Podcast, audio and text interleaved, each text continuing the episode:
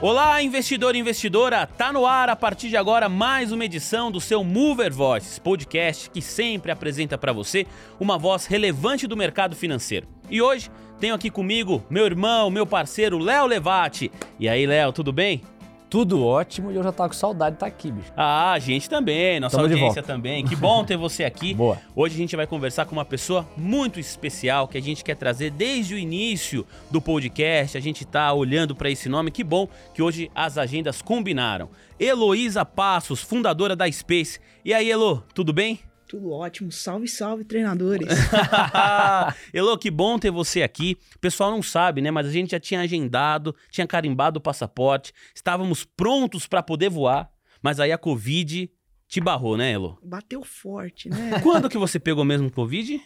Foi ali, eu acho que mais ou menos dia 20 de maio, né? Mais ou menos ali na, naquela época, terceira semana de maio. Pegou, pegou forte que... Eu falei, nossa senhora, pa- passou o avião aqui em cima, Foi né? a primeira vez que você pegou Covid? Foi a primeira vez. E tá tudo bem. Tá tudo ótimo, graças a Deus. Ah, então é ótimo ter você aqui com a gente. Muito obrigado mais uma vez por aceitar o nosso convite. Elô, tem. Quando a gente pensa no mundo dos criptoativos, NFT, blockchain, você é uma referência, né? Qualquer pessoa que chegar agora, que está acompanhando a gente, digitar no Google da vida, Heloísa Passos, vai encontrar a Elo, porque é referência no assunto. Mas, antes da gente falar desse patamar que você chegou e de todos os projetos, eu queria saber porque eu entrei no seu LinkedIn para fazer a- o estudo aqui, né, na nossa entrevista, fui rolando lá para baixo a barra e tal, e aí eu queria saber como que a analista de projetos gráficos se tornou essa referência no mundo dos NFTs. Sua formação é em desenho gráfico, é isso, Elo? É desenho de animação. Desenho de animação. Poxa, como que foi toda essa mudança? Legal, bacana. É até engraçado isso que do Google, né? Porque eu tinha um relacionamento, eu falo assim, não, vai pôr meu nome ali no Google e vai aparecer meu nome, porque tem uma Elo Passos que ela é diretora de fotografia, né? Eu falei assim, não, não, o pessoal quando escrever Elo Passos no Google tem que Tem aparecer que ser o eu. seu. Boa. Então, por isso que apareceu ali no Google, né? Diz, não, essa aqui é um objetivo que eu vou traçar e eu vou conseguir, né? E eu acho que foi muito por isso que a analista de produtos gráficos é, virou hoje uma pessoa de, de blockchain games, né? Então, tudo começou pô, muito tempo atrás, né? Eu brinco que minha história começou quando eu tinha seis anos de idade, que meu pai me deu um Super Nintendo. Vocês já jogaram Super Nintendo? Qual que era o Claro. seu? O meu era um Super Nintendo Ah, mesmo. o meu era o Super Nintendo também, aquele da, da fitinha maior, né? Não Isso. aquela que dobrava, né? Não, fitinha quadradinha É. mesmo, né? Tinha uma fitinha que ela dava uma envergadinha, assim. Não é essa, não né? é essa. Esse é o Nintendo 64, não é? Isso, esse é o E 64. Super Nintendo, Mario Bros era a referência maior do Nintendo 64. Exato. Pô, joguei primeiro- muito. Primeiro jogo que eu tive foi o Super Mario World, né? E eu brinco que minha história começou ali, porque meu pai chegou, né? Eu só ia na casa dos meus primos e eu jogava lá. Vocês já tiveram primos mais velhos? Já. Primo mais velho não deixa criança jogar, né? Não, não, não deixa você, você tocar no controle. No máximo, eles pegam um controle 2, tiram ali do, do plug e você fica jogando, achando ali que, que você tá jogando, mas você não tá jogando. Quem nunca, né? É, Quem pô. nunca passou por isso? Desculpa, mãe. Eu fazia isso.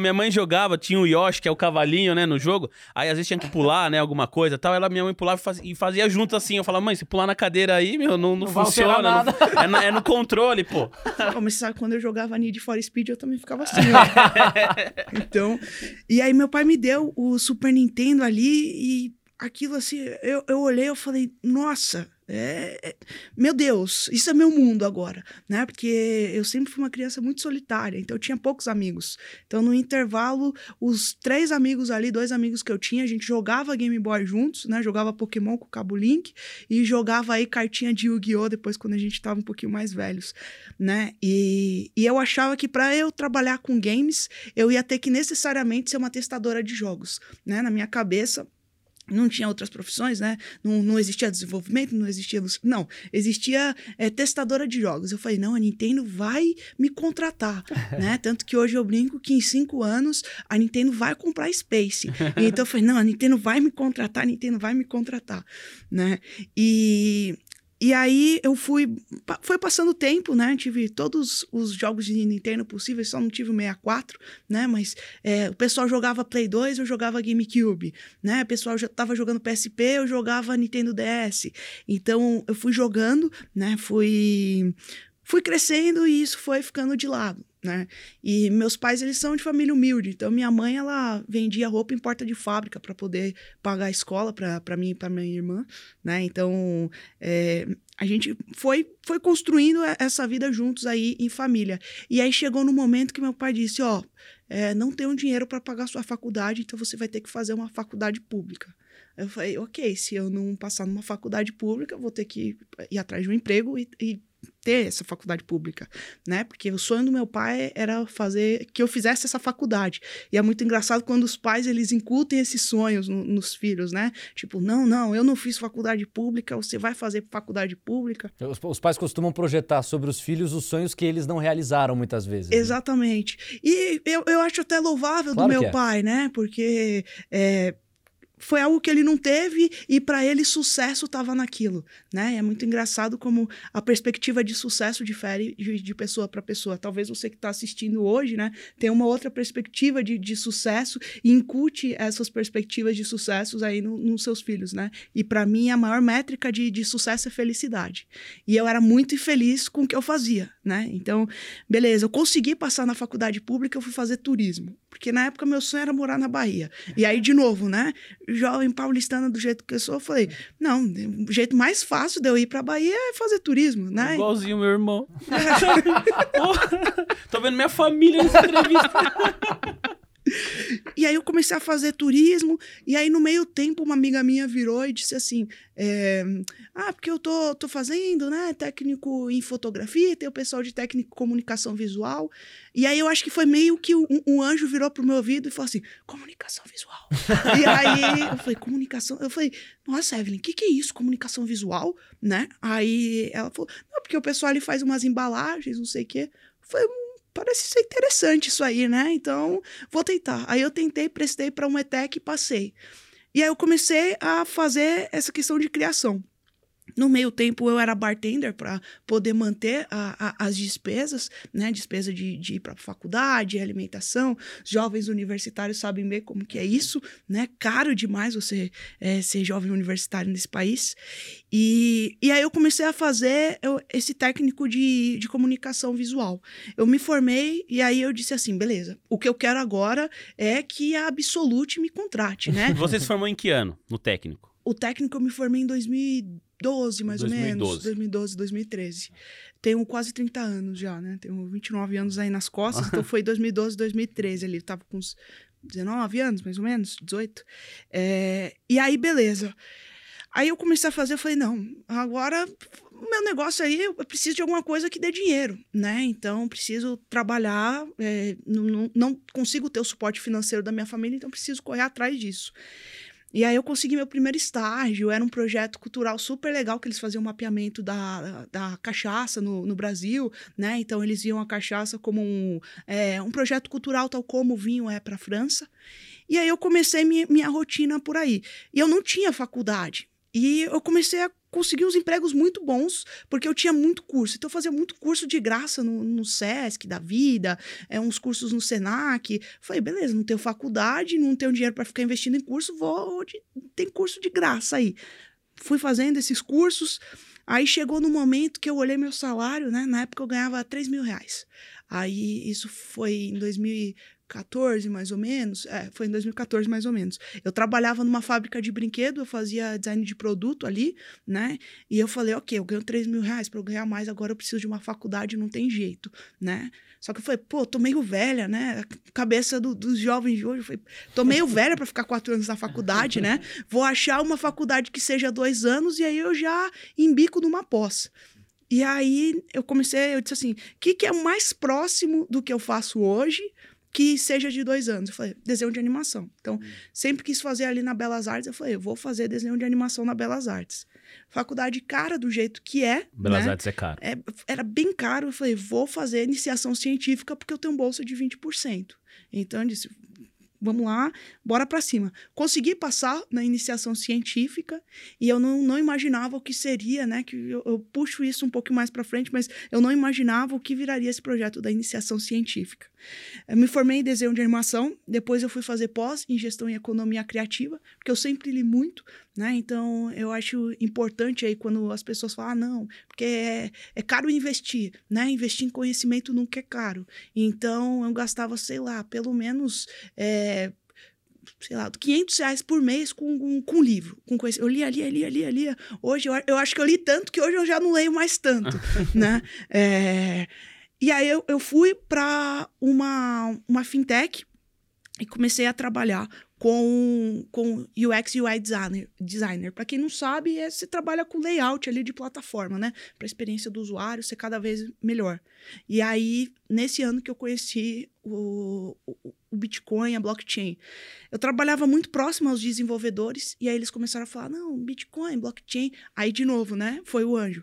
Bitcoin tá ligado? Aí eu falei, opa, se, se o anjo é falou. Bom, é, é, eu falei assim, se, se, o anjo falou ali, 2012, ali. Eu já acho que foi algum anjo do metaverso. né, foi um avatar ali, tá ligado?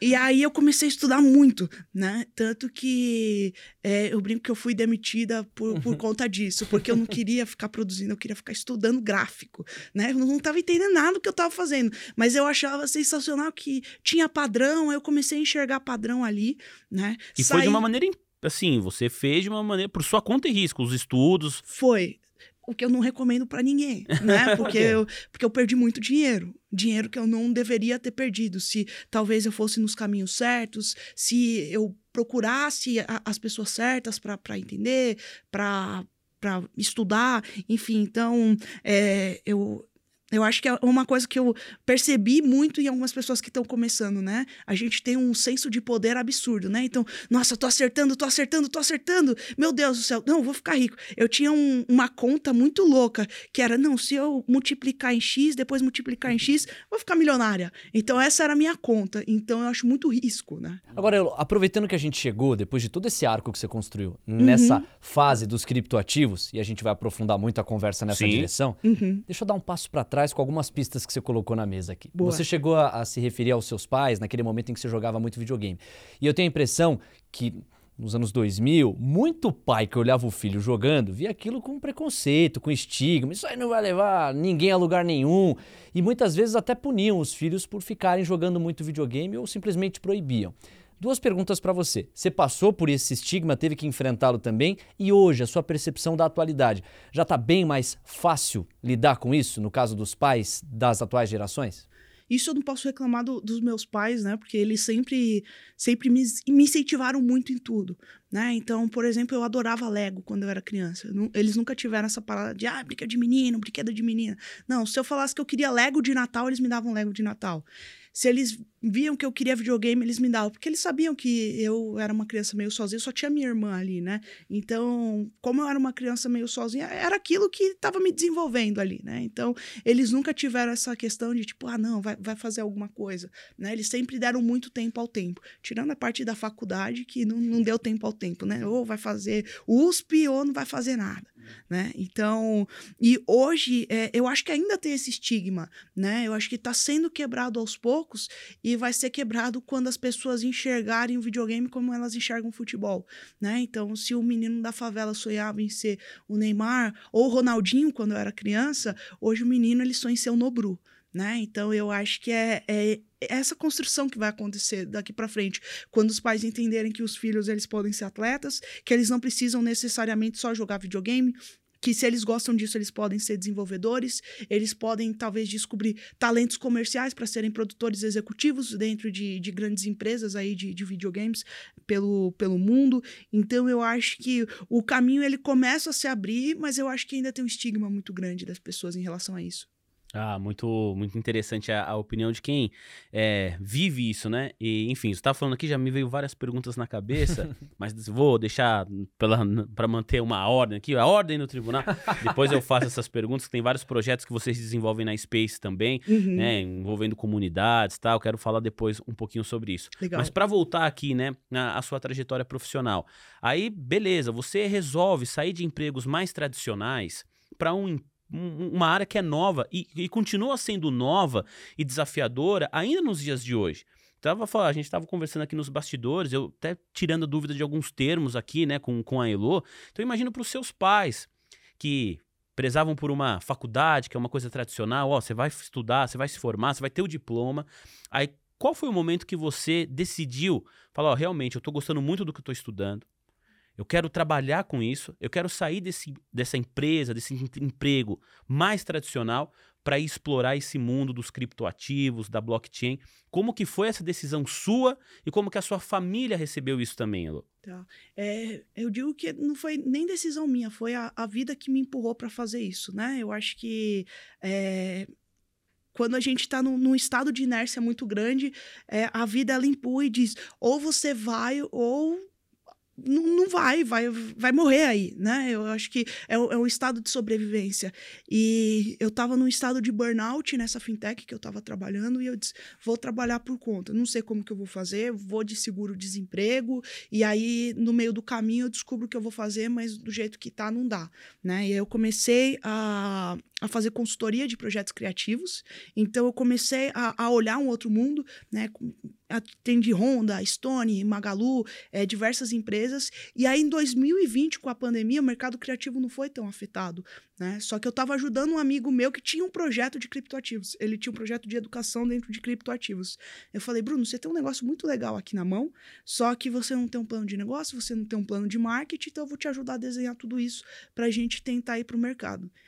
E aí, a gente fazendo um material rico, né? Porque não sabe o que é material rico, é aqueles e-books da vida que vocês recebem, infográficos, né? Fazendo material rico, a gente queria fazer um material de é, protocolos, de projetos blockchain que recompensavam os usuários. E a gente encontrou o X Infinity, né? E quando eu olhei aquilo, o anjo de novo disse assim. só que dessa vez ele não sussurrou, dessa vez ele falou alto. Ele disse assim: é, Eu não sei se você está enxergando, mas isso vai mudar o mundo, isso vai mudar o seu mundo.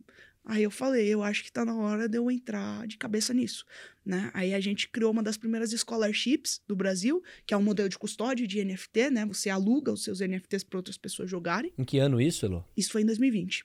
Então foi um pouquinho antes da explosão. O X tinha 6 mil jogadores só no mundo. Era tipo é muito um, pequenininho. Para quem tá ouvindo, falando, X é um jogo, né? é um jogo. um jogo. Você encontrou esse jogo em 2020. Isso. Um Até então você não conhecia. Não, não, não conhecia. E é um jogo que tava desde 2018 na, na rede ali. Hum. E e aí eu falei, beleza. Aí criei uma comunidade. E eu falei, ó, oh, Bruno, acho que essa pegada de scholarship não tá tanto para mim, mas a pegada de comunidade tá. Ele falou, ah, beleza, Elô. Então eu sigo com a Nexus, que era a scholarship, e você segue com a comunidade. Eu falei, beleza. E aí eu fui produzindo conteúdo, produzindo conteúdo, e, e fui jogando, né? E continuando fazendo alguns trabalhos criativos, porque eu precisava ter esse montante. E aí chegou um mês que eu olhei, eu falei assim, nossa, eu tô recebendo 5 mil, 8 mil reais só jogando. Aí eu falei. Por mês? Por mês. Aí eu falei, cara, isso aqui dá negócio, né? E a comunidade crescendo.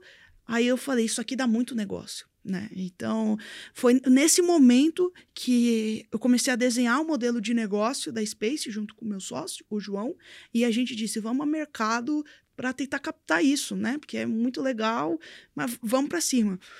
E aí a gente tinha dois, dois conhecidos banqueiros nossos. Aí apresentei, fiz um modelo de negócio, falei, vamos para lente, vamos fazer isso, isso, isso. Falei, ah, beleza, acredito em vocês. Mas tô 6 mil dólares. Eu falei, puta, 6 mil dólares? Eu falei, 6 mil dólares eu preciso fazer acontecer com esses 6 mil dólares. Porque o principal problema das startups é se pagar. Né? Eu falei, eu preciso monetizar porque não vão ficar pondo dinheiro. O primeiro investimento que você recebeu para criar Space foi 6 mil dólares. Isso, 6 mil dólares. Então, foi lá, dava uns 30 mil, 33 mil, quase 35, né? Porque o dólar ficava assim, né? O dólar tava, tava alto. Aí, ok, Aí a gente desenhou um modelo do, das scholarships ali. Eu falei, é só que o, o que, que eu vou fazer? Eu vou fazer diferente do que as pessoas estão fazendo. As pessoas elas querem ter muitos alunos, né? Que a gente chama de alunos, essas pessoas que jogam para scholarships, elas querem ter muitos alunos e eles acabam farmando pouco. Então eles acabam gerando poucos tokens. Falei, eu vou treinar pessoas para farmarem o tanto que eu farmo, né? Para a gente ter um alto nível competitivo. Então a gente vai seguir muito mais pelo rumo do time de esportes. Então a gente vai ser o primeiro time de esportes focado em blockchain games do que numa escala muito de, gigantesca de, de guilda, que a gente chama. E deu super certo. Enquanto as pessoas farmavam lá uns 4.500 SLP, o pessoal farmava 12 mil SLP no meu time. Então era, era uma escala bem legal. Elô, vamos colocar todo mundo na mesma página, porque por mais que possa parecer e talvez seja muito óbvio para você e para a comunidade que te cerca, vivendo esse mundo, para muita gente que está nos acompanhando, isso não é nada concreto, é completamente abstrato, é quase um exercício de imaginação. Então, você pode conceituar para a gente qual é a lógica do jogo, em torno do que essa comunidade se mobiliza e o que, que é exatamente farmar, tokenizar as coisas, por que, que isso faz sentido dentro da lógica do game? Até porque, Lô, já tem agora, tô vendo imagens aí da sua casa, investidor investidor, você pegando o filho falando, para de jogar Playstation, vai jogar esse jogo, dá 5 mil, 8 mil por mês. Em dólar, É, né? o que é isso? Como que esse jogo, é, né, nessa lógica que o Léo tá falando, como que esse jogo dá dinheiro? Legal. É, vamos então voltar e para a questão aí da, da blockchain. Vamos para o primeiro conceito que é a Boa. blockchain, né? A blockchain é uma tecnologia. Então você pode enxergar a blockchain ali como uma infraestrutura de rede que permitem que transações aconteçam. Né? A gente é, tem diferentes blockchains, então a gente às vezes fala ah, uma única. Não, não é uma única blockchain. Né? A gente tem diversas blockchains que resolvem, resolvem diversos é, problemas diferentes. A gente tem blockchains públicas, que essas são as que a gente chama de centralizadas. A gente tem blockchains privadas, que essas são as que o, o governo gosta muito, por exemplo. Então, sempre que você ouve falar assim, ah, o governo vai ter, vai usar blockchain, blockchain privada, porque se der alguma coisa, tira da tomada e tá tudo bem, né? Porque qual que é a grande força da, da blockchain descentralizada? É, em tese, o que você colocou lá dentro é imutável, né? Então, são blocos de transações que são ligados em blocos anteriores de transações e você cria um sistema que ele é incorruptível, né? Então, é, o meu sócio tem, tem um- uma linha que eu gosto muito de, de, de seguir, que é assim, quando você faz o Pix para outra pessoa, né? É, é como se você estivesse mandando, você manda o dinheiro criptografado, né? É, só que quem é o validador daquilo? É o Banco Banco Central. Central. E o que, que acontece na blockchain? Quem é o validador daquilo? São todos os computadores que estão ligados na rede, né? Então o conceito é o mesmo. Por isso é descentralizado. Exatamente. Você não sabe exatamente qual foi o computador que validou essa transação. Exatamente. Então, o- a blockchain, ela surge dessa forma, né? É, ela surge como uma alternativa lá com, com a crise do, dos Estados Unidos, né? Do su- superprime, Uhum. é isso, né? Superprime. É, com o, a quebra do, do Lehman Brothers. E aí ela surge como uma alternativa. Até então a gente tinha só blockchain ali do Bitcoin, e aí novas tecnologias foram surgindo. Então hoje a gente tem blockchain para jogos, a gente tem blockchain para controle e monitoramento, a gente tem é, blockchain para NFTs, então para artes, blockchains que estão focadas em entretenimentos, diversas blockchains. Aí a gente entra no meu mundo, que é o mundo dos games, né? É, o que, que acontecia antes? Vocês já chegaram a jogar RPG? Ah, eu já, eu já cheguei a jogar Sim, assim, também. mas eu sou um desastre, né? Eu- É. Mas Yu-Gi-Oh! eu jogo até hoje. Mas sim, já, já, já cheguei a jogar. É, eu não joguei nem o suficiente pra dizer que eu era um desastre, mas se eu insistisse, a minha conclusão ia ser a mesma que Não, a meus, sua. meus primos, eu era criança que tinha o controle tirado, né? É, no Mario Bros eu ia bem, mas no RPG não tanto, mas já joguei. Vocês já ouviram falar de Tibia, por exemplo? Sim, Sim. pô, isso é famoso, né? Exato. O que, que acontecia no Tibia? Vamos imaginar que eu era uma pessoa, uma adolescente ali, que não tinha o que fazer, ficava 12 horas por dia jogando no Tibia. O que, Uhum. que acontece se eu jogo 12 horas por dia no Tibia? Eu consigo ter mais itens, né? Eu tenho mais tempo para batalhar com mais monstros e aumentar a probabilidade ali de ganhar itens mais raros, né? Porque tem um algoritmo ali que diz, ó, você tem é, 0,6% de chance de ter esse item Hum, aqui. aí você vai tentar E até aí, conseguir. isso, aí o pessoal vai, vai e joga. E aí, vamos supor que vocês dois aqui trabalham o dia inteiro, mas vocês querem chegar e ser tão competitivos contra outras pessoas no Tibia. O que, que vocês faziam? Compravam as armas de mim. E a gente tinha uma problemática aí. Uma que os desenvolvedores não ganhavam dinheiro disso, então ficava dinheiro em cima da mesa dessas transações que aconteciam Paralelas, né? paralelas, exato. É, um, vocês não sabiam se vocês iam receber a arma. Dois, eu não sabia se eu ia receber o dinheiro. Né? Então, a gente tinha essas principais problemáticas. Aí vem a blockchain. E ela fala assim: olha, através do meu sistema de segurança, de transparência, de rapidez, você vai integrar essa camada que a gente tem de tecnologia aqui com o seu jogo. Integrando, a gente vai conseguir fazer é, essas transações através de contratos inteligentes, que a gente chama, que são programações, né? Im- Imaginem como linhas de códigos que dizem, ó, isso vai acontecer, é, se acontecer isso, vai acontecer isso. Então, a partir do momento que eu mandar chegar na sua carteira chega o dinheiro na minha carteira. Isso são contratos inteligentes em, em linhas gerais, né? Códigos de programação que eles ditam o que vai acontecer ali na blockchain. Se eu transferir 100 reais para Elo, eu ganho uma arma dela. Se o dinheiro não cair lá, a arma também não chega aqui para mim. Né? Exatamente. Né? Em linhas gerais é isso. E o dono desse marketplace vai ganhar um, um FII em cima disso. Então, que seja 5%, 4,6%, 3%, né? E aí eu gosto de, de pegar como exemplo o X, que é esse jogo que a gente estava falando. 5%, 3,6% de uma movimentação diária de 1 milhão de dólares, 4 milhões de dólares no fim do mês é um negócio extremamente lucrativo, extremamente rentável para os desenvolvedores. Porque quando a gente olha para o, o sistema tradicional de games, né, eu não gosto nem de falar de sistema tradicional, porque games é algo muito novo, né? Uhum. Mas quando a gente olha para os games do jeito que, que são hoje, são hoje, né? A gente sabe que tem um problema que só os grandes estúdios eles monetizam e os estúdios menores que a gente chama de indie, eles não conseguem fazer essa monetização. Eles sempre vivem aí é, como a maioria dos empreendedores brasileiros. Então, vou fazer esse jogo para o que eu ganhar nesse jogo pagar o próximo jogo, né? Então é muito difícil de você ter uma lucratividade é, dentro dessa cadeia. E aí quando você traz isso para blockchain e aí você traz a possibilidade de você ser o dono dos seus ativos, então se por acaso ah, o jogo deixa de existir, você ainda tem os seus ativos, né? E aí você faz o que você quiser com eles. A blockchain ela se torna muito atraente para uma nova cadeia de desenvolvimento aí de, de tecnologias de jogos. Então é assim que funciona, né?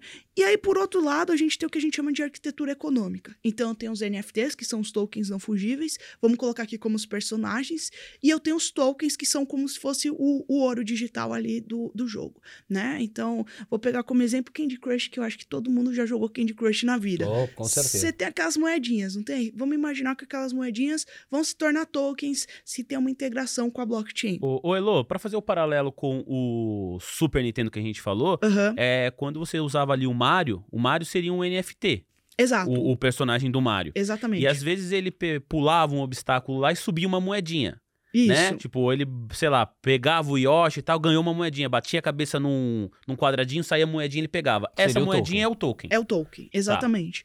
Tá para que, que existe o token dentro aí do, do universo da, da blockchain, né? Ele serve para validar as transações que estão acontecendo normalmente, né? Então vamos pegar, por exemplo, o, a rede Ethereum, né? Uhum. O, a taxa se chama gas. Então toda vez que são validadas transações, os mineradores ganham porcentagem daquilo, né? Que em contrapartida as pessoas é, compram aquela, aquela moeda para elas poderem fazer aí novas transações, né? Poderem fazer envios, enfim. E os mineradores são aqueles que emprestam a rede, a sua conexão, os seus Exatamente. computadores para viabilizar essas transações e são remunerados por isso através desse movimento que você falou. Exato, é o banco central que a gente estava brincando, né? Que então... de central não tem nada, né? Exatamente. então, assim, é... cria-se os tokens ali. E aí a gente segue a mesma lógica do que eu tinha falado. Imagine que eu jogo o dia inteiro, né? E então eu vou ter uma quantidade de tokens maiores. Vocês não jogam o dia inteiro. E vocês querem ter uma evolução. O que, que vocês vão fazer? Vocês vão comprar. Exatamente. Então a gente tem essa linha aí é de uso no jogo e a gente tem uma linha aí de especulação, né? Porque como a gente está falando de, de token, não existe uma bolsa de, de de tokenizáveis, né? Mas você consegue é, comercializar esses tokens através de corretoras. Então as pessoas elas acabam aí é, especulando em cima desse token. Então é mais ou menos essa lógica por trás da arquitetura econômica dos jogos. Só que isso tem um problema quando a gente fala no X Infinity, né? Qual que é o problema do X Infinity? A gente só tinha um uso para esse token e o uso era a reprodução de X's. Então para você ter mais X's dentro da, da rede, você precisava procriar esses X's para outros jogadores entrarem. Então você tinha um token que estava basicamente ali é, ligado à questão da entrada de novos jogadores, né? E foi um modelo que não consegue se sustentar porque a gente precisa de outras formas de queima. E aí agora estão tentando fazer isso, né? Colocarem queima para você aumentar é, level das suas partes, queima para você comprar itens, queima para você fazer encantamentos. Queima seria a forma de monetizar. Isso, a queima é exatamente isso, exatamente isso. Que a gente fala da emissão e da queima, uhum. né? Então a emissão é como o jogo tá te dando, a queima é como você tá gastando isso dentro do jogo. Tá. É, é quase um jeito de, de mediar a oferta ali do, do jogo, você poderia dizer isso? Porque você tem a emissão, certo? Uhum. Então você tem vai moeda circulando ali dentro e a Exato. queima é o gasto dessa moeda. Exato. O fim é que ela se destina. É, Querendo ou não, é um jeito de você avaliar direitinho a ponta da oferta, quer dizer, quanto de capital está circulando dentro da lógica do jogo. Exato. É, Eu acho que é bem por essa linha, né? E aí o X teve esse problema que outros jogos tentaram não, não ter, né? É, Vamos tentar colocar aí é, o que eu falo de, de queima para comprar item. Vamos tentar fazer um jogo não tão focado na questão de distribuição de token, mas na questão de você ter os artigos e vender os artigos para as pessoas. Então agora a gente está no momento que está num reestudo aí de- desse modelo de, de economia dentro dos blockchain games, né? Quem virar aqui sentar para vocês e falar, não, eu tenho um modelo de verdade que funciona, tá mentindo. E eu falo assim de coração, tá mentindo, tá mentindo. Porque não existe um modelo ainda que, tipo, é, pô, vai funcionar, vai ser dessa forma, né? É, eu acho que o caminho do- dos blockchain games vão ser muito mais na questão do que a gente chama de ownership, né? Da, da propriedade do ativo, do que só na questão da- dessa distribuição de token. Ah, ô, ô Elo, eu acho que ficou claro pra todo mundo. Eu fui até escrevendo aqui alguns termos, né, pra depois ir, ir abordando. Mas acho que ficou bem claro pra todo mundo o que significa agora, né? Pra quem. Opa, peraí, deixa eu entender como funciona esse jogo. E pra quem tá ouvindo a primeira vez. Claro que pode, pode não ter entendido 100%, mas com certeza, é, de, não sabia, não entendia nada. Agora, pô, já caminhou aí uns 20 mil passos, então isso é bastante importante. Até porque a gente está falando de uma tecnologia a gente está falando de um ecossistema que ele está em constante construção. Então é, é diferente a gente pensar, olha, existe aqui o Windows, então eu sei exatamente como funciona o Windows, depois tudo bem, vai ter atualizações, mas a atualização vai mudar uma coisinha aqui, outra ali, o, o modus operandi não muda. A gente está falando de um ecossistema que ele se reinventa o tempo todo, não é, Elo? Uhum. É um ecossistema que ele é, é muito orgânico, né? Muito vivo. Então, eu brinco que a todo momento a gente está vendo coisa nova, né? É, os ciclos da- das criptos costumam ser muito mais rápido do que outros ciclos de, de mercado.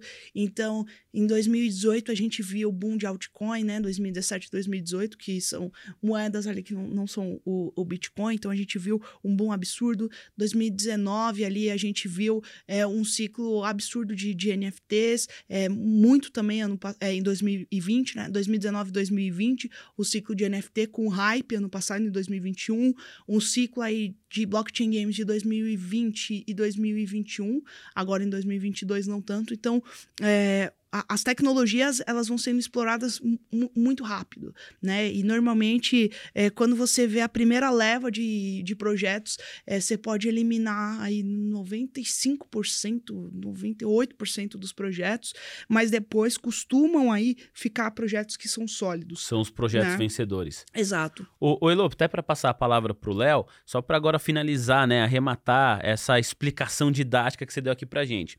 Como que a gente transforma esse NFT, como que a gente transforma esse token em dinheiro real, né, em real, Legal. né, a moeda que a gente tá falando aqui, não tô falando do real de realidade, aqui é o nosso dinheiro real, mas em Uhum. dólar, enfim, uma moeda que, que tem lastro, né, pelo Banco Uhum. Central. Basicamente, você tá jogando aí 12 horas, eu não tô jogando tanto tempo assim, mas eu quero comprar uma armadura, eu quero comprar alguma coisa que você tem, que você já conseguiu, um item raro. Uhum. Aí, nesse sentido, eu vou te pagar com, em, em dinheiro, dizemos assim, eu Uhum. vou te fazer uma transferência, você vai me vender isso, e é assim que você consegue transformar o tempo que você investe ali jogando em propriamente dinheiro. Vou falar do termo, usar o, termo dinheiro físico. É Uhum. isso, Elo? É assim que funciona? Você vai. A gente coloca dentro do marketplace esses itens, né? Ou os tokens você coloca em corretoras, é, corretoras de criptoativos. Você colocando nas corretoras, alguém já vai comprar esse, esse seu token e você vai converter aquilo em BRL, por exemplo. Tá. O BRL você vai fazer um Pix para sua conta E pronto. já tá lá, né? Aí quando a gente fala de, de NFTs, é, vai vender, você vai deixar no marketplace, em algum momento vai vender.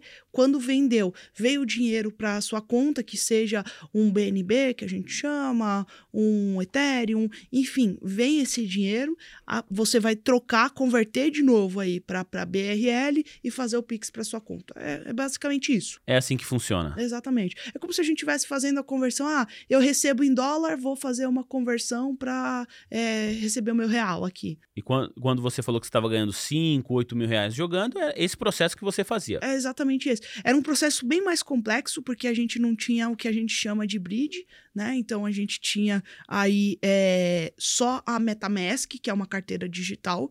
As taxas da Ethereum estavam muito altas, então não estava compensando. Então você tinha uma taxa para converter, né? Para você tirar o token do jogo e passar para MetaMask. Você tinha uma taxa para mandar para a corretora e você tinha uma taxa para vender e depois mandar para sua conta. Então era um caminho muito complexo. Aí o que, que o X fez? Tá aqui a Ronin, né? Que a Ronin é a carteira do X. Tá aqui a Bridge, que é uma ponte que vai fazer a integração aí entre a Ronin e a MetaMask, que é outra carteira, que é a carteira da blockchain da Ethereum, né? Ali. É, e aí você manda direto ali para a corretora. Então você não, não vai ter esse problema. Ou você pega e da Ronin direto para a corretora. Então, é, resolveu bastante esse problema de, de relação a, a taxas. Legal. Eu vou arriscar uma analogia aqui. Porque quando a gente pegava uma fita de jogo, qualquer que fosse, colocava no console e jogava, existia uma lógica ali da competitividade, de querer passar as fases, de ir avançando, crescendo, evoluindo dentro do jogo. E aí, quando você chegava ao fim, você usava a expressão, pô, zerei. Acabou. E quando você desligava o console, aquela lógica morria e você ia fazer outras coisas.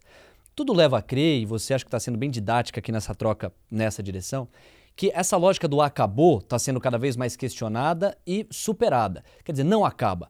Aquele jogo é muito além de um jogo. Ele tem uma comunidade, que me parece uma palavra-chave, em torno da qual muita coisa faz sentido ali. Desde as compras, da financiarização ali dentro da lógica lúdica e também dessa competitividade que força a galera a buscar crescer até mais rápido que, entre aspas, adversários. Eu estou trazendo isso para o seguinte: quando a gente vai para a década de 90 e vê o quanto que os investidores projetavam a chamada internet e tudo que ela poderia derivar como uma disrupção, a gente tem uma empolgação tão grande, mas tão grande, que isso vai desencadear na bolha.com, inclusive ali no início dos anos 2000.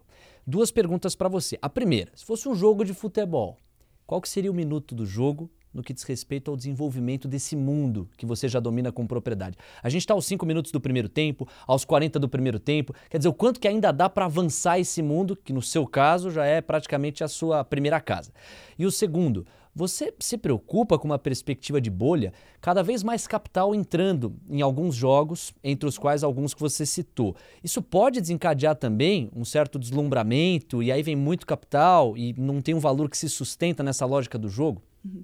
Eu acho que esses sistemas é, de, de, bolha, eles se, se, financiam através da ganância das pessoas, né? Então, é, respondendo a primeira pergunta, eu normalmente não me arrisco a, a, a falar, fazer uma, uma, projeção, né, uma tese de futurismo em relação a isso, porque eu acho que é, toda vez que a gente acha que ah, não, não tem mais para onde ir, tem para onde ir né? E aí, tipo, você fala, nunca que eu ia ter pensado em fazer isso, assim, nunca.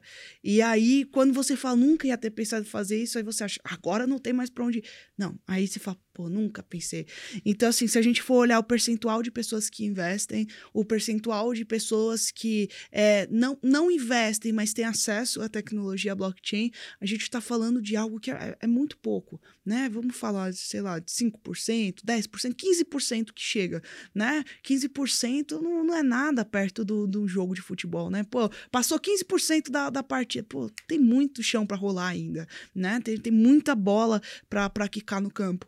Então, é, eu enxergo que a gente tem um, um caminho muito grande ainda para percorrer nessa trilha. É, estamos no começo, embora você não consiga estimar qual o fim. Exatamente. E eu acho muito complicado você estimar o, o fim das coisas, né? Porque teve o fim ali, que foi a bolha, mas do fim teve um novo começo, né? E aí a gente viu é, o, o Vale do Silício sendo que é o Vale do Silício hoje, com Big Techs, aí quando a gente achava que não tinha mais para onde ir, boom das startups, aí teve a questão da bolha das startups, que eu acho que é algo que a gente está vivendo, né? E isso é muito claro através dos cortes que tiveram nos últimos meses, é, se a gente for olhar, a maioria das Big Techs está tendo um corte de 10, 20% aí da, da base de funcionários, acho que a gente está passando nesse momento que os fundos, né? E, de novo, quando a gente. É, eu volto na, na, tese da, da ganância, né? É, um são pessoas que falam muito bem, então eu gosto de. O exemplo da WeWork, para mim, é ótimo, né? Não sei se vocês já assistiram We Crashed.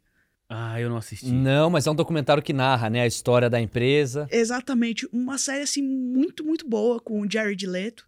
Tá ali na, na Apple TV, se eu não me engano. E, e a história da WeCrash conta bem isso, né?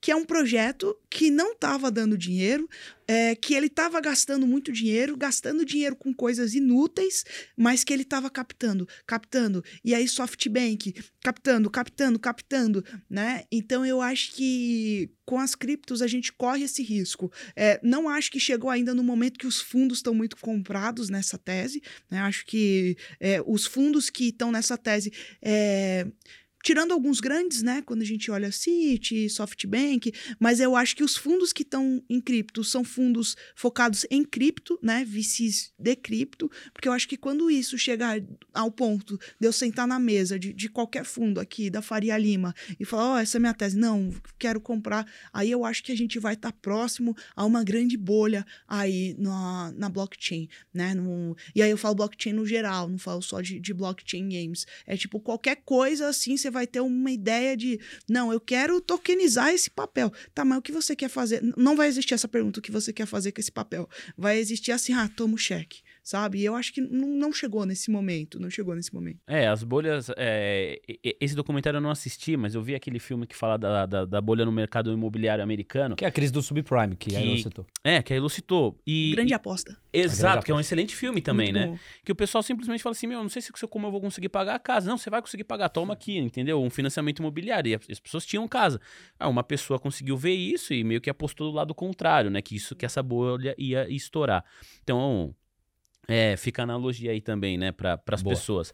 Interessante ver a, a visão da Elo, né, que para você ainda tem um longo caminho para percorrer. Agora, para quem tá no, nesse meio, o mundo ideal seria que não houvesse bolha nenhuma, né? Seria que assim, poxa, as pessoas se colocassem limites para sua própria ganância e se colocassem perguntas, tipo, vale a pena levar isso aqui para o mundo, tipo, pro tal do metaverso? Vale a pena tokenizar isso daqui?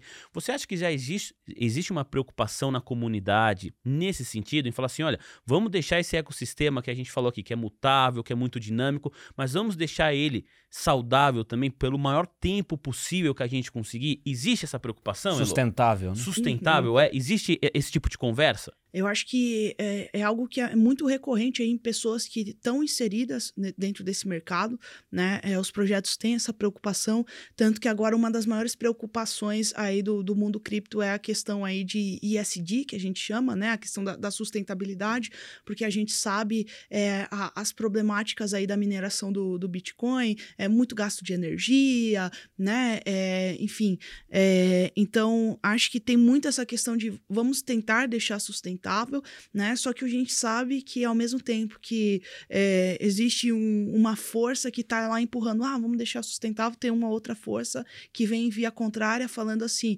é, vamos surfar o hype, né? E corro o risco até de ser meio polêmica, mas para mim é uma dessas forças que é surfar hype é o Facebook, né? Porque Facebook muda o nome para a Meta na maior feira de tecnologia praticamente do mundo, que é o Web Summit em 2021, e aí do nada tudo que é projeto de metaverso é começa a subir e subir e todo mundo ah não metaverso e aí Coca-Cola no metaverso e aí todo mundo não é vou ter empresa no metaverso e nada mais é do que uma experiência de realidade estendida que a gente chama, né? Então não, não tem nada de metaverso nas coisas, mas todo mundo tá falando não metaverso.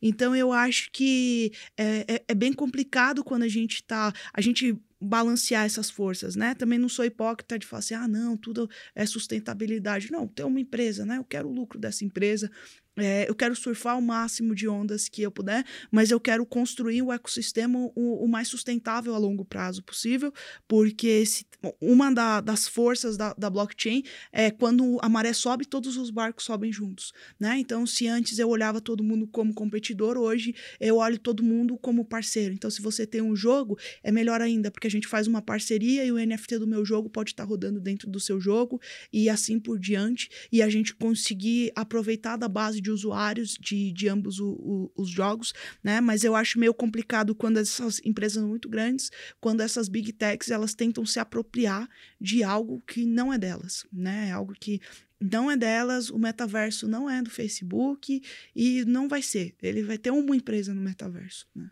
Ai, eu queria entender melhor essa, essa crítica, porque uhum. acho que tem, tem, tem assunto aí, tem pauta aí. Quer dizer, você entende que o Facebook, que hoje se chama Meta, uhum. Mudou pragmaticamente o seu olhar e até o seu nome para surfar essa onda do metaverso. Uhum. Até que ponto você acredita que o Facebook vai conseguir entregar mesmo aquilo que vem prometendo de basicamente fazer o mundo real todo estar no metaverso e viabilizar essa realidade estendida para todos os cantos? O quanto que isso é só bravata e marketing? Eu acho que se, se a gente for pela questão financeira, o Facebook, mais do que ninguém, é, é, é a empresa hoje com mais capacidade de entrega né, de, de, de metaverso do, no mundo. Isso não é inegável, né? É, Facebook aí é a maior corporação de tecnologia que, que eu enxergo, pelo menos. Né? A gente tem Big Techs aí, tem, tem a Amazon, tem a Microsoft, mas que está puxando essa questão do, do metaverso mesmo, o, o Facebook, né? É, acho que eles sim podem entregar. Não, não, isso eu não tenho dúvida, na verdade. Não, na verdade, não acho. Não, não tenho dúvida em relação a isso, né? É, o que me incomoda é a forma como eles vão entregar. É, teve um tempo atrás que o pessoal estava falando que o Facebook estava pensando em cobrar, tipo, 49% de taxas ali na, nas transações. 49% de taxas, é, tá, até onde isso que é boato, até onde que isso é verdade? Porque você fala de 49% de taxas no universo que eu acabei de falar para vocês, que o pessoal cobra 5%, 13. 2%, não, não existe isso, sabe? É, então, tem essa problemática. É, a gente sabe que tem a problemática aí é, de, de, de relação ao consumo de anúncios, né? Uma coisa que a Web3 traz muito é assim: estou te mostrando um anúncio. Se você quiser, você vai assistir e eu vou te recompensar por isso. Se você não quiser, tipo, não, não precisa assistir. O Facebook vai ter alguma política em relação à descentralização? Né? O Facebook vai ter alguma política é, na questão de, de distribuição de, de lucro para os usuários? Né? Como que vai ser é, em relação a isso? Né? Vai ser muito do que eu estava falando, das blockchains privadas do governo, que quando eles não gostarem, vai tirar da tomada e acabou? Né?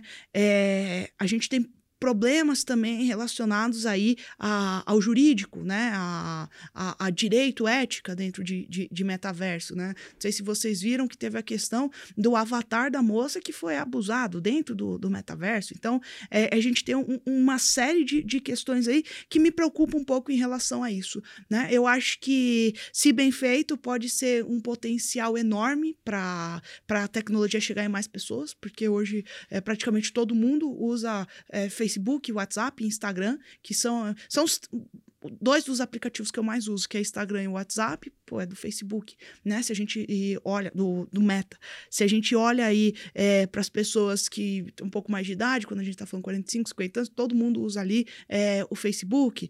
Então, acho que pode ser um caminho para, ok, é, popularizar bastante, a gente capilarizar esse conhecimento de Web3. Também não sou crítica a ponto de tipo, ah, não, só, só coisa ruim. Acho que com essa questão do investimento, é, talvez eles acelerem muito a questão de, de produção aí de tecnologias vestíveis que a gente coloca. Então, o óculos, que o pessoal acha que só através do óculos você entra no metaverso, é, as tecnologias ápticas, né, de você colocar uma luva e sentir sensações do, do metaverso, enfim, então acho que pode evoluir, mas Facebook já, já foi mostrado há um tempo atrás é, que tem questões aí é, relacionadas a dados, enfim. Então, é, eu tenho meu pé atrás com o Meta.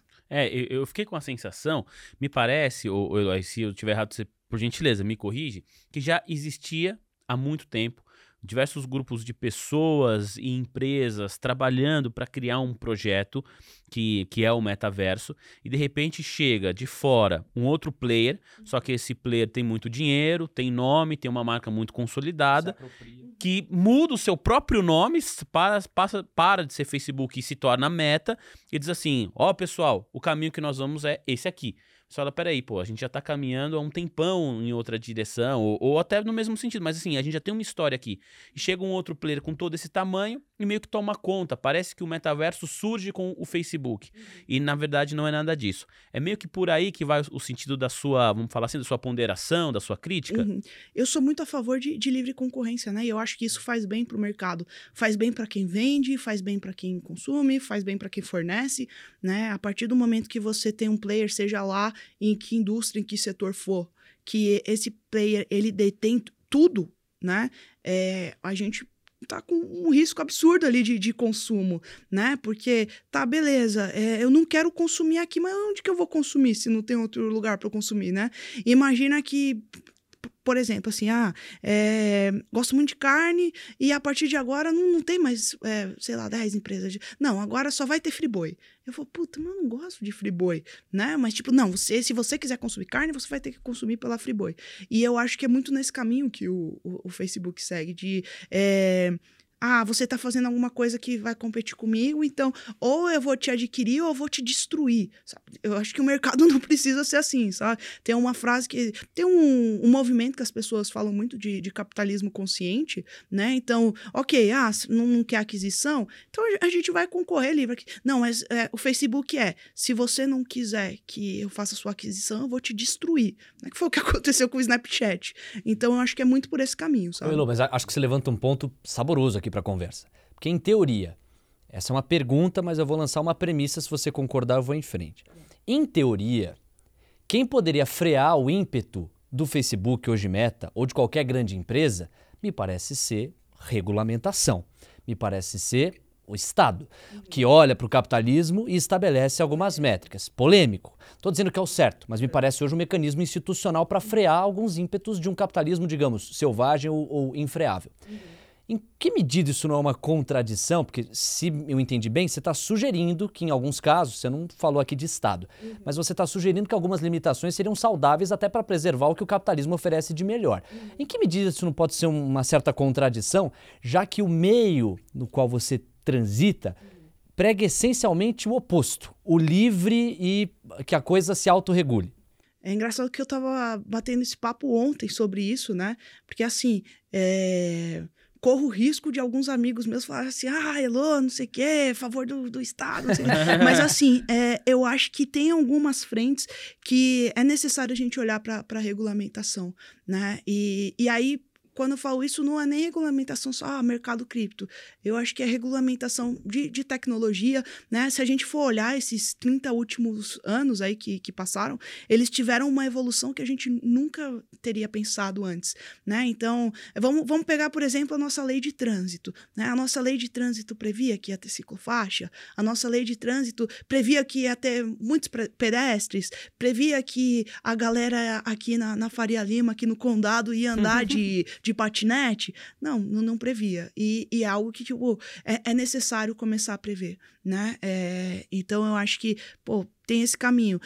Tecnologia, alguém, alguém previa a questão de tecnologia. Não, tecnologia é algo super recente, né? Se a gente for olhar, estava assistindo o um vídeo esses dias do Bill Gates explicando ali é, do que era a internet, e o cara falou, não, mas isso eu faço, eu vou chamar meu amigo aqui, eu posso ligar o telefone e falar. Ele, não, mas você pode falar na sala de bate-papo, Tá, mas por que, que eu não vou falar no telefone? Então, é, não, não se previa isso. Então, eu acho que é, não é você ter algo extremamente regulamentado, né? É, eu, ia, eu ia até usar um, um, termo meio chulo, né? Que é aquilo lá de caga-regra, né?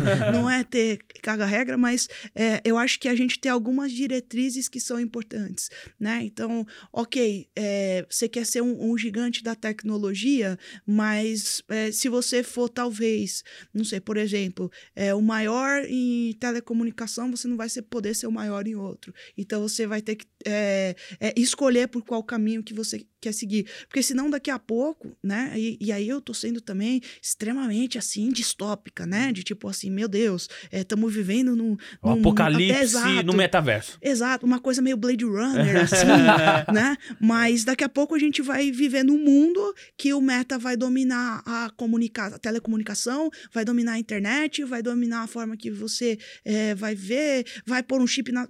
Tô, também, de novo, tô sendo muito assim radical, né? Mas eu acho que é importante você ter limites. Mas né? esses limites também na pauta do comportamento, há pouco você citou uma avatar que foi estuprada. Exato, exato.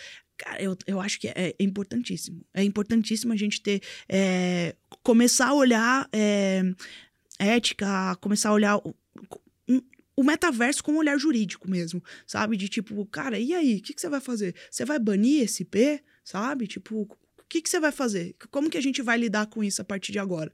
Né? São questões que eu acho que são extremamente delicadas, né? questões extremamente polêmicas, mas que eu acho que é necessário a gente já começar a, a enxergar um caminho e, e, desenhar esse caminho, né? Porque eu acho que as pessoas vão começar a viver cada vez mais o metaverso, seja ele com óculos ou seja ele sem óculos, né? Seja ele no que a gente chamava de, de salas de, de bate-papo, né? Então, é, as pessoas cada vez mais vão ficar dependentes da, das tecnologias e a gente precisa é, ter limites para as pessoas se tornarem saudáveis em relação a isso, né? Então, eu acho que é é, é, um caminho meio complexo. Não, e, e a pergunta. Meio complexo, acho que você está sendo até modesto. Acho muito complexo. E acho que a pergunta que desembocaria num novo episódio é: como a gente faz isso? Que instituição faria essa mediação? Ou como a comunidade se organiza para chegar a denominadores comuns do que é o limite, do que não é o limite? É difícil, né? É, eu tenho uma, uma resposta que eu acho que vocês podem trazer para outro episódio,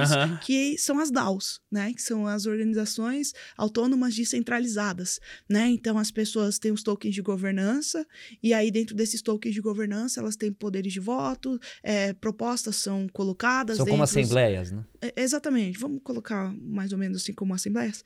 E então as pessoas elas podem, ok, quem tiver mais token vai ter mais poder de voto, mas pelo menos a gente já começa a, a criar um caminho ali é, para descentralização, um caminho para as pessoas elas conseguirem é, criar as regras ali, ou criarem caminho. Ah, a gente não quer regra aqui, mas a gente vai criar alguns caminhos que vão servir de diretrizes para o nosso universo aqui. É, eu, eu acho que essa é uma discussão, e é muito legal ter Elo aqui também por causa disso, que vai se tornar presente cada vez mais. Uh, mais forte, né? Essa intensidade desse, desse tipo de conversa vai ser cada vez maior. E você que está acompanhando aí do outro lado do fone de ouvido, daqui a pouco você vai ver o seu filho, o seu priminho, a sua filha falando sobre isso, né? E é legal que as pessoas de todas as idades saibam do que a gente está falando, né? Porque quando a internet surgiu, a pessoa, não, isso é coisa de criança. De repente, oh, mas o que, que minha filha, meu filho está vendo ali? O metaverso é uma discussão que a gente está falando dessa realidade física que a gente toca nas coisas com uma realidade completamente virtual. E a tendência sendo também indo aí para um, um futuro distópico, é que as duas realidades se conversem cada vez mais. Né? Então é o que a Elo falou, sei lá, você vai colocar uma luva e você vai sentir sensações que você, nesse universo você não tem. Você vai ter a sensação lá no metaverso. Então, para a gente entender o que, como você regulamenta o que algo que tem a essência de ser descentralizado, com, sabe, é uma discussão complexa e que você tá nesse tipo de conversa há bastante tempo, né, Elô? Porque fiquei olhando seu LinkedIn, eu vejo que você vai sempre para o Rio de Janeiro, você vai para outras cidades, você é uma referência no assunto. Como que é isso para você? Ter esse tipo de conversa, ter esse tipo de discussão? Você entende que há um avanço nesse sentido ou que ainda as conversas elas estão muito mais no campo das ideias do que propriamente medidas práticas e efetivas para esse ecossistema todo que a gente está conversando? É, antes de eu responder essa pergunta, até eu vou, vou indicar para as pessoas assistirem duas coisas que eu acho que explica bem essa questão de metaverso que a gente está falando. Legal. Né? Que é a série Upload da, da Amazon, é uma série super legal, é, bem divertida, e eu acho que mostra um pouco do, do que seria isso, dessa questão do, do metaverso, e o filme do Jogador Número 1, um, né? Eu acho que é, mostra como que é um mundo distópico, mas que todo mundo tá ali é, imerso dentro de um, de um metaverso, né? E aí quando a gente vai para essa questão do, do campo prático para o campo é, da teoria, é, tem muita coisa que ainda está em teoria, né? Mesmo porque é, é caro você desenvolver é, tecnologia e você desenvolver tecnologia blockchain é mais caro ainda. É, tem alguns protocolos, alguns projetos que eles até incentivam outros projetos, né? Então eles, ah, você vai ter uma bolsa de 10 mil dólares para fazer integração com a nossa blockchain ou para desenvolver alguma solução, né? DEP, que a gente chama é, em cima da blockchain.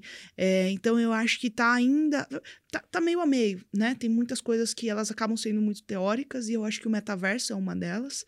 É, mas a gente tem muitas coisas que elas estão sendo postas em ação, né? A gente vê muito questão de, de projeto social, por exemplo, o protocolo da Harmony, a Harmony colocou aí é, dinheiro em, em, vários projetos aqui no, no Brasil, projetos sociais é, com foco em blockchain. Então, eu tenho duas amigas, por exemplo, que elas estão tokenizando a comunidade que uma delas nasceu, né? Estão levando aí é, a, a questão, vamos criar um token para a comunidade usar esse token, e a gente começa a ensinar blockchain. Então eu vejo que, principalmente nesse campo, as pessoas são muito abertas em, em relação a isso, sabe?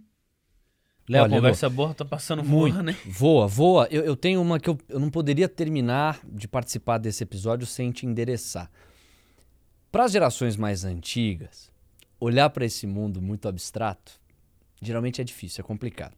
Para a nossa geração, a gente pertence à mesma. A gente viveu muito híbrido, né, analógico digital, e para pessoas como você que mergulharam demais nesse universo, ele só ainda mais familiar.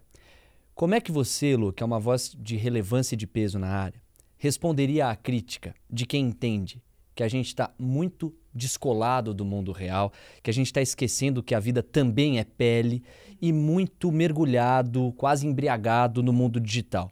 Eu até fui buscar a expressão aqui para não errar.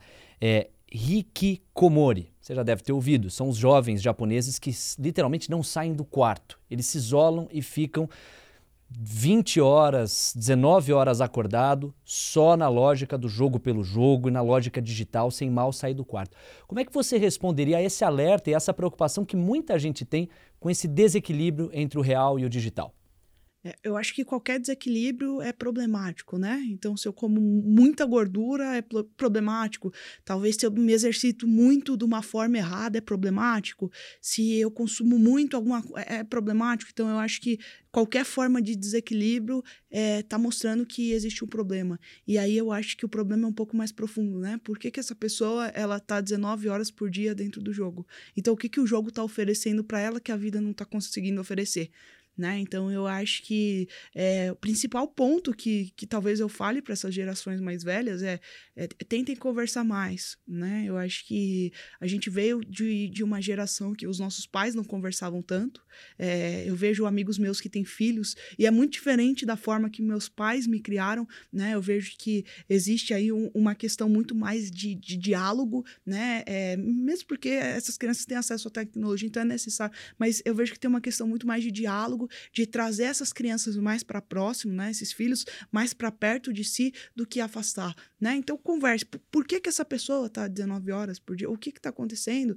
É, o que, que o jogo tem de tão atrativo que a vida dela não consegue ter de, de atrativo, né? É, então eu acho que, que, é, que é muito por esse ponto. Eu lembro ano passado, quando eu fiz uma live com meu pai, e meu pai não sabia o que eu estava fazendo. Né? Ele disse assim, não, não sabia. Aí eu falei, não, pai, vem cá que a gente vai fazer uma live e eu vou explicar. E aí eu comecei a explicar, ele, e meu pai é meio bruto assim, né? É, e ele falou assim: Não, mas eu sou da época que eu comprava jogo para você. Ninguém ganhava dinheiro com o jogo. Eu sou da época que comprava um jogo para você. Aí eu falei: Não, pai, mas agora as pessoas, não sei o quê. Aí a menina me escreveu assim: é, Ah, eu pago a minha faculdade e a faculdade do, do meu namorado. Aí meu pai assim: Ah, então esse jogo dá dinheiro, né? Bens a Deus, filha, que, que você possa ir concluir a faculdade. Então eu acho que é muito esse caminho, né? É, é diálogo, é, é, comunicação, né? Eu acho que isso falta em, em, qualquer âmbito. Que nem a gente levantou questões super polêmicas aqui, né? E eu gosto de sentar em mesas que eu possa levantar questões polêmicas e aí ter pessoas de contrapontos ao, aos meus, mas a gente tem um diálogo saudável, né? Eu acho que a gente está vivendo numa era de muito extremo, então se você é diferente de mim, eu vou te odiar, eu vou querer te bater chegando na rua, né? Se eu tiver um segurança, eu vou dizer assim, ó, oh, pega aquele Léo ali do cabelinho do lado que eu vou dar uma nele porque ele foi contra mim.